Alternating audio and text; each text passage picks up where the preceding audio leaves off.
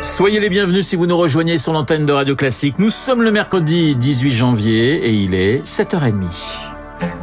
La matinale de Radio Classique avec Renaud Blanc. Et le journal essentiel présenté par monsieur Charles Bonner. Bonjour Charles. Bonjour Renaud, bonjour à tous. À la une ce matin, le choix de la retraite par capitalisation. Le système actuel par répartition, les actifs qui payent pour les retraités, cela va disparaître un jour. Cette inquiétude, on l'entend souvent, surtout dans un pays où la natalité baisse. Alors en prévision, de plus en plus de futurs retraités se tournent vers les plans épargne retraite, les PER, encore minoritaires mais de plus en plus populaires. Zoé Pallier. C'est un succès majeur, se félicite Bruno Le Maire, le ministre de l'économie, au sujet du plan épargne retraite, le PER qui permet de cotiser tout au long de sa carrière et de bénéficier d'une rente ou d'un capital financier au moment de sa liquidation.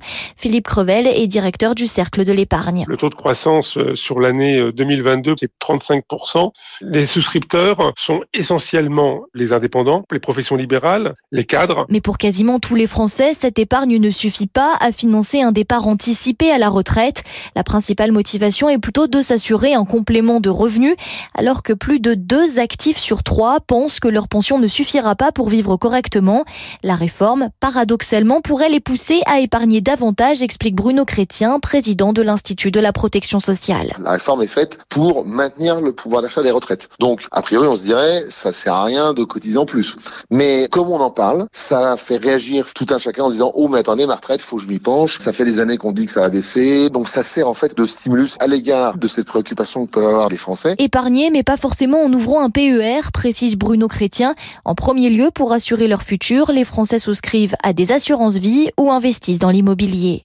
Les explications de Zoé Pallier, la réforme des retraites accompagnée de grèves, journée de mobilisation demain, 200 rassemblements dans la rue entre République et Nation à Paris. 70% des enseignants du premier degré sont en grève et le trafic sera fortement perturbé dans les trains. Charles, c'est le moment pour les lycéens de choisir leur avenir. c'est à partir d'aujourd'hui qu'ils peuvent remplir leurs vœux d'études supérieures sur Parcoursup, la plateforme qui regroupe plus de 21 000 formations. Cette première phase est ouverte jusqu'au 9 mars sans ordre de préférence ni limite géographique. Une question rhétorique incomprise. Qui aurait pu prédire la crise climatique? Une question d'Emmanuel Macron lors de ses vœux de la nouvelle année en décalage avec les nombreuses alertes ces dernières années. Le chef de l'État y est revenu hier via sa chaîne YouTube Canal de communication vers les plus jeunes on a voulu me faire dire que, au fond, j'aurais jamais lu aucun rapport du GIEC, de l'IPES, de tous les experts, et que je découvrais euh, en l'année 2022 les dérèglements climatiques. J'ai le sentiment qu'il y a eu quand même beaucoup de mauvaise foi derrière euh, ce qui s'est passé ces derniers jours. Qu'est-ce que j'ai simplement voulu dire? C'est qu'au fond, ça a été encore plus vite que prévu. Donc c'était plutôt un message d'alerte écologique. Là, on a voulu euh, me caricaturer en un message de déni. Elle est un symbole de la jeunesse qui lutte pour le climat. Greta Thunberg a passé quelques heures en garde à vue hier, arrêtée en marge d'une manifestation en Allemagne. Manifestation contre l'extension d'une mine de charbon qui doit prochainement engloutir un hameau Lützerath en Rhénanie du Nord-Westphalie. La crainte, Charles, la crainte d'une pollution massive en Seine-et-Marne. Ah ouais, elle est écartée avec, euh, c'est ce qu'indiquent hein, les premières analyses publiées hier par la préfecture de Seine-et-Marne après l'incendie qui a touché un un, bâtiment du groupe Bolloré près de Rouen. Un, bâtiment dans lequel étaient entreposées 12 000 batteries en lithium. Le feu est désormais maîtrisé. Des nuages qui s'accumulent sur son avenir. Noël Legrette est désormais visé par une enquête pour harcèlement moral et sexuel.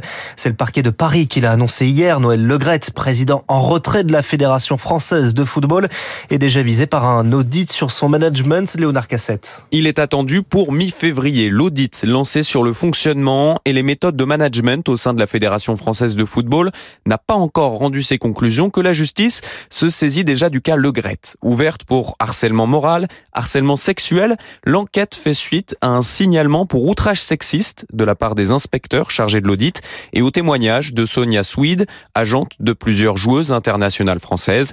Dans un communiqué, Noël Legrette s'étonne d'apprendre par voie de presse l'ouverture de cette enquête et fustige les nombreuses interférences et pressions politiques qui viennent selon lui de la ministre des Sports, Amélie Oudéa Castera.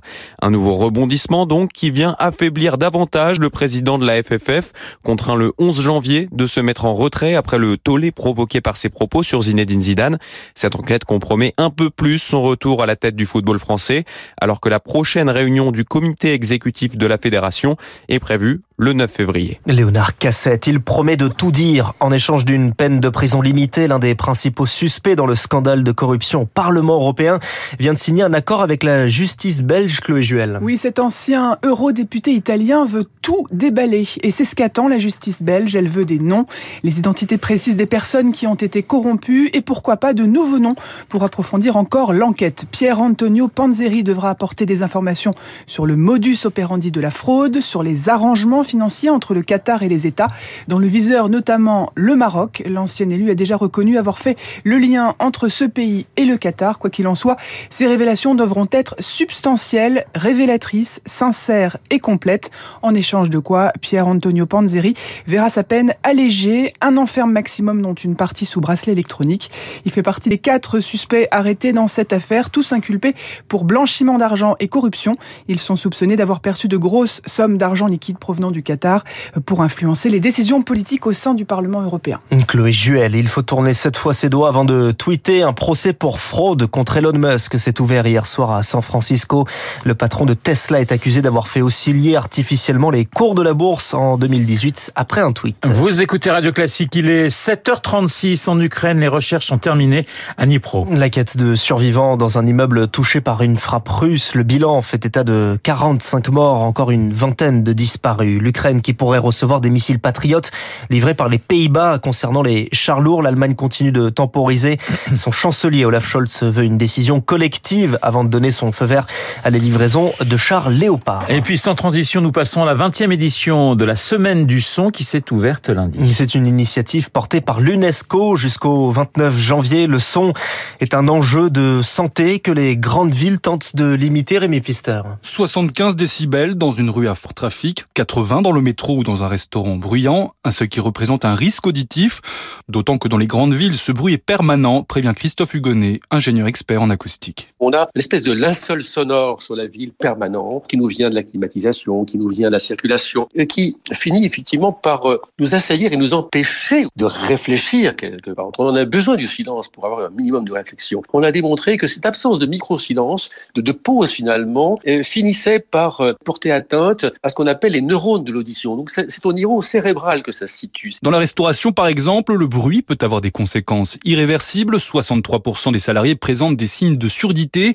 Pour Sylvain Goudret, expert acoustique chez Saint-Gobain et Cofond, les lieux publics doivent désormais s'adapter. C'est ajouter des matériaux de laine de verre, comme un, un gros matelas qui va euh, absorber l'onde sonore et qui va la, la, garder, la maintenir. Le plafond, c'est la surface idéale parce que c'est la, la, surface la plus libre. Ou des fois, dans les petits espaces confinés, des fois les murs sont tellement proches qu'on a l'onde sonore qui va rebondir d'un mur à un autre. Donc là, de traiter les, les murs, c'est très important. Dans le monde, 460 millions de personnes subissent une perte auditive sévère. Un enfant sur 700 est touché dans les pays développés.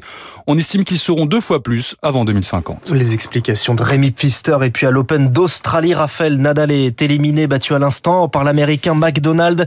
Raphaël Nadal diminué et soigné pendant ce match, euh, mais finalement battu euh, de 3-7 hier. La pluie a retardé le programme, plusieurs matchs reportés, dont le duel français Richard Gasquet-Hugo Humbert, ou le match entre John Isner et Adrian Manarino chez les femmes. La numéro 1 mondiale, Iga Swiatek, est qualifiée quant à elle pour le troisième tour sans difficulté. Merci Charles, défaite donc de Nadal, tenant du titre à Melbourne. Il est 7h38. Dans un instant, nous allons parler non pas tennis, mais cinéma avec le monsieur cinéma de Radio Classique. J'ai nommé monsieur Samuel Blumenfeld. À tout de suite.